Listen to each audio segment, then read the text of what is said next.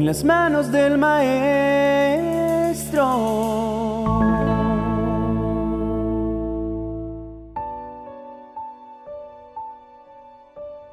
La noche está avanzada ya y ni un solo pez había hecho su aparición. Pedro y sus compañeros se miraban entre frustrados y soñolientos, a causa de la mala racha que desde hacía días los acompañaba. Amaneció y con la aparición del sol se desvaneció toda esperanza de llevar el sustento a casa, por lo cual decidió lavar sus redes, pues pescar se había convertido en su fracaso.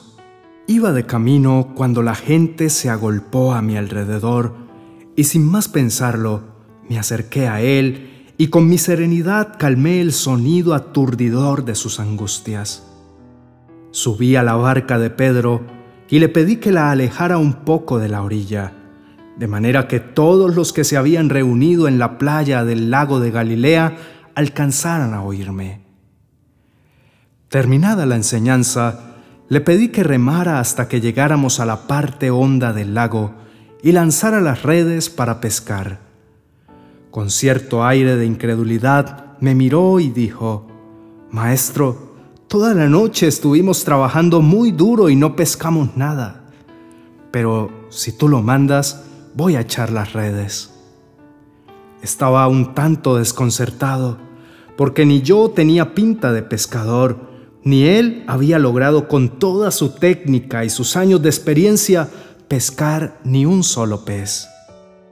Su respuesta estaba cargándome la responsabilidad, fuera que no hubiera éxito alguno o sucediera algo inesperado.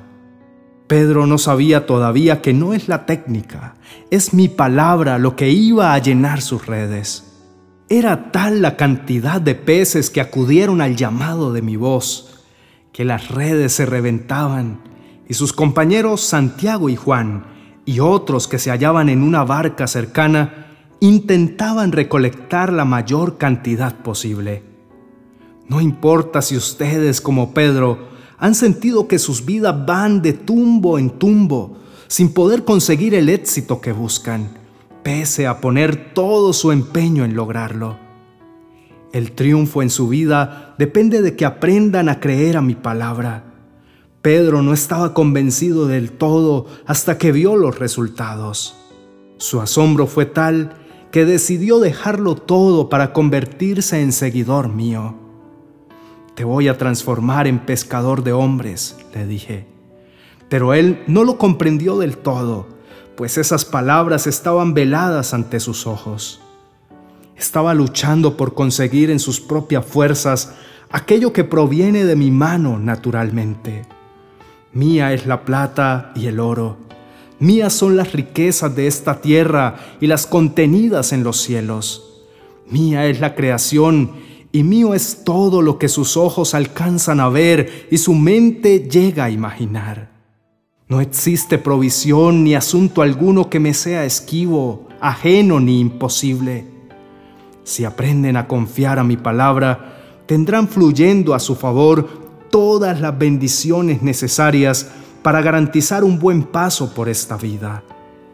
Pasados tres años, entre enseñanzas y anécdotas, sucedió lo inesperado para él y que les había sido anunciado desde el principio.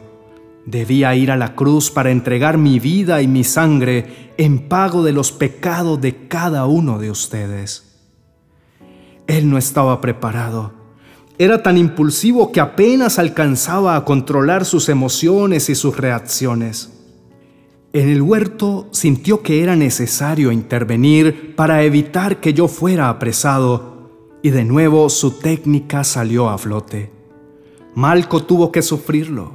Un giro hábil de la espada, un tanto menos hábil que la reacción oportuna del guardia pretoriano, y cayó su oreja al suelo.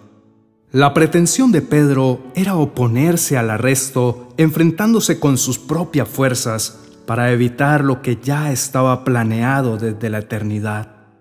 Se sintió confundido cuando le dije que no era esa la forma de resolver ese asunto, y poniendo la oreja de nuevo en su lugar, fue restablecida a su normalidad. La noche más oscura de su vida estaba haciendo gala y Pedro siguió su propio consejo, cuando en tres ocasiones negó haberme conocido siquiera. La decepción de descubrirse tan humano, tan frágil, tan influenciable y tan débil, lo llevó a llorar amargamente. Tantas veces me oyó hablar del perdón, en tantas ocasiones vio cómo mi misericordia llenaba el alma de los pecadores, pero para él era inconcebible haber cometido tal error. No hay pecado que supere el poder purificador de mi sangre, ni existe motivo suficiente que impida que un pecador sea transformado en un hombre nuevo. Eso chocaba contra lo que Pedro se decía de sí mismo. Es mucho más fácil que acepten mi perdón a que se lo ofrezcan a ustedes mismos. Entonces hizo Pedro lo que muchos de ustedes hacen. Después de rendirse y fracasar ante la tentación o la prueba, se desilusionó y regresó a su antigua vida. Volver al fracaso, al lugar en que ya las tristezas se volvieron compañeras seguras se les hace más sencillo que reconocer su error, levantarse, sacudir el polvo de sus rodillas y continuar la carrera por el camino que conduce a la vida eterna. ¿Cuántos se han regresado a su fracasada vida anterior porque guardan dentro de sí la esperanza de que ahora sí saldrán bien? Como el perro regresa a su vómito, así es quien repite su necedad. ¿Cuántos vuelven a su antigua manera de pensar y actuar porque se sienten indignos, incapaces de continuar y les atemoriza tanto el cambio que prefieren regresar a sus ruinas? Dejan de construir cuando les parece que la edificación no avanza lo suficientemente rápido, porque no son conscientes de qué tan profundas debo hacer las bases para que soporten la altura. Pero como Pedro, pueden entender que yo tengo el poder de hacer todo nuevo y solo mi palabra puede hacer exitoso aquello que ya fue un fracaso en sus vidas. De nuevo llegué a la orilla del mar de Tiberias, en donde Pedro se encontraba pescando junto a Juan, Santiago, Tomás, Natanael y dos más de mis discípulos. Su mente no lograba identificarme con claridad hasta que repetí las palabras que habían dado lugar a nuestro primer encuentro. Echen la red por el lado derecho de la barca y pescarán algo. 153 peces grandes vinieron a su encuentro y aún así la red no se rompió. Mientras Pedro los contaba, encontró 153 recordatorios de que no es la técnica, sino mi palabra la que tiene el poder de convertir el lugar de fracaso en triunfo. Preparé desayuno para todos, y en tanto habían bajado de la barca, la fogata los esperaba para brindarles calor. Tenía pescado y pan listos para alimentar a mis amigos hambrientos. Ninguno se atrevió a confirmar mi identidad aunque para todos era evidente que era yo mismo. Terminado de desayunar, le pregunté por tres ocasiones si me amaba, para sanar las tres oportunidades en que había cedido a la tentación de negarme y para confirmar vez tras vez que solo necesitaría mi palabra para hacer realidad aquello de ser pescador de hombres. Luego de haber ascendido al cielo, y descendido el Espíritu Santo para abrir el entendimiento de mis seguidores, el mismo Pedro, que intentaba usar su técnica para todo asunto, había dado un discurso ante una multitud usando solo mis palabras. Tres mil fueron añadidos ese día a mi rebaño. Mis corderos habían sido apacentados con mi palabra puesta en la boca del pescador, y no precisó barca ni red para lograrlo.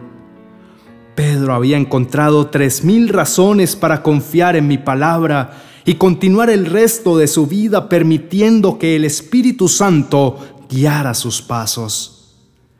Ya no había necesidad de confiar en sí mismo ni de seguir los planos de su propia prudencia, porque Pedro había entendido que si mi palabra está puesta sobre cualquier asunto, no precisa de nada más, ella lo contiene todo.